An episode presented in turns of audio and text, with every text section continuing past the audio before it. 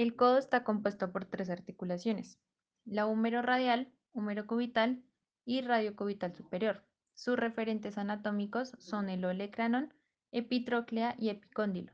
Sus músculos son para la flexión, bíceps braquial, para la extensión, tríceps braquial.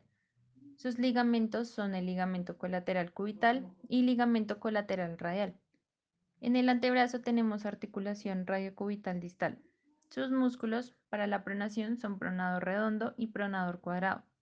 Y para la supinación, el supinador corto y supinador largo. Sus ligamentos son ligamento radiocubital palmar y ligamento radiocubital dorsal.